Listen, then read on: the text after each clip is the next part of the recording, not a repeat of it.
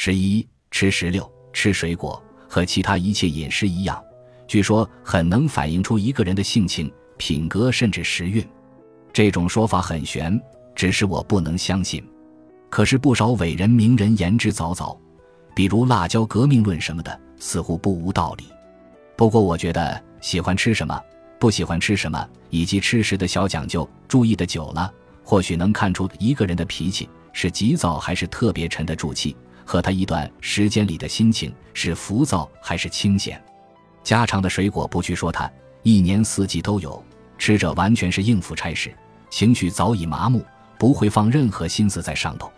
这里单说石榴，石榴在我这里很有些特别。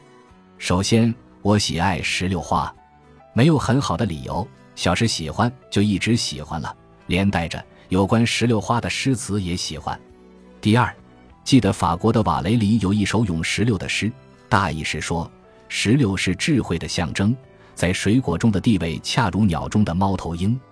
诗里说，成熟的石榴裂开外皮，露出其中粒粒饱满又漂亮的种子，就像一个人的大脑成熟了，无一处不展现出智慧来。第三，石榴的味道确实独特而甘美。我既喜欢石榴，却不能常吃，因为吃石榴太费时间。葡萄可以一口一粒，苹果可以几口啃干净，西瓜之类可以大口大口吃得满嘴流水，唯有石榴，你吃它必须侍弄它。石榴籽，极细薄的膜裹着一泡透明和艳丽的红白色各占一半的甜汁，完整的剥落下来，置放在细瓷小碟或玻璃器中，精美不可方物。曲子里形容女人的皮肤好，顶尖的档次是吹弹得破。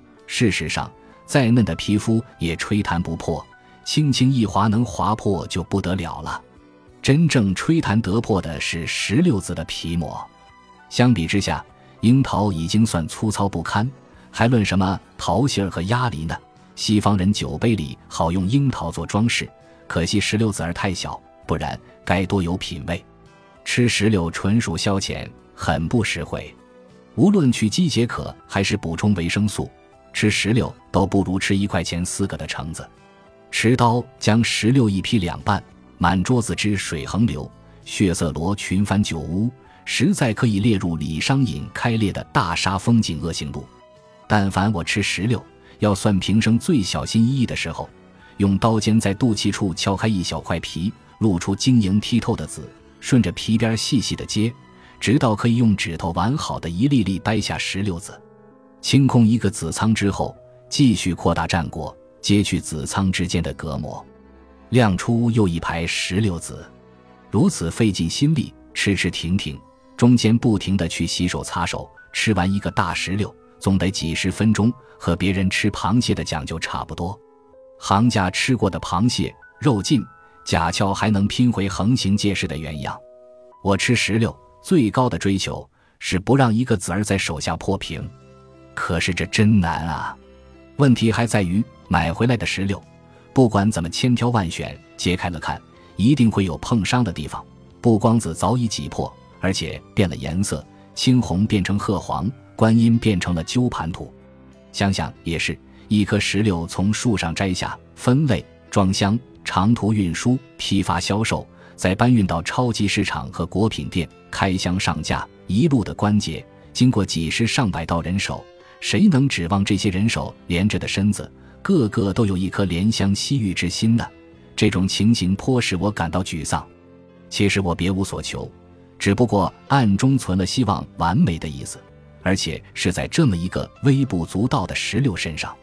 假如世上真有这样一颗石榴，凑万千巧合，集无数因缘，三千宠爱在一身，让我遇上，从头至尾每一粒子时都完好无损。我也许比得了几本好书，看了一场好电影，中一次刮刮乐彩票小奖还要高兴哩。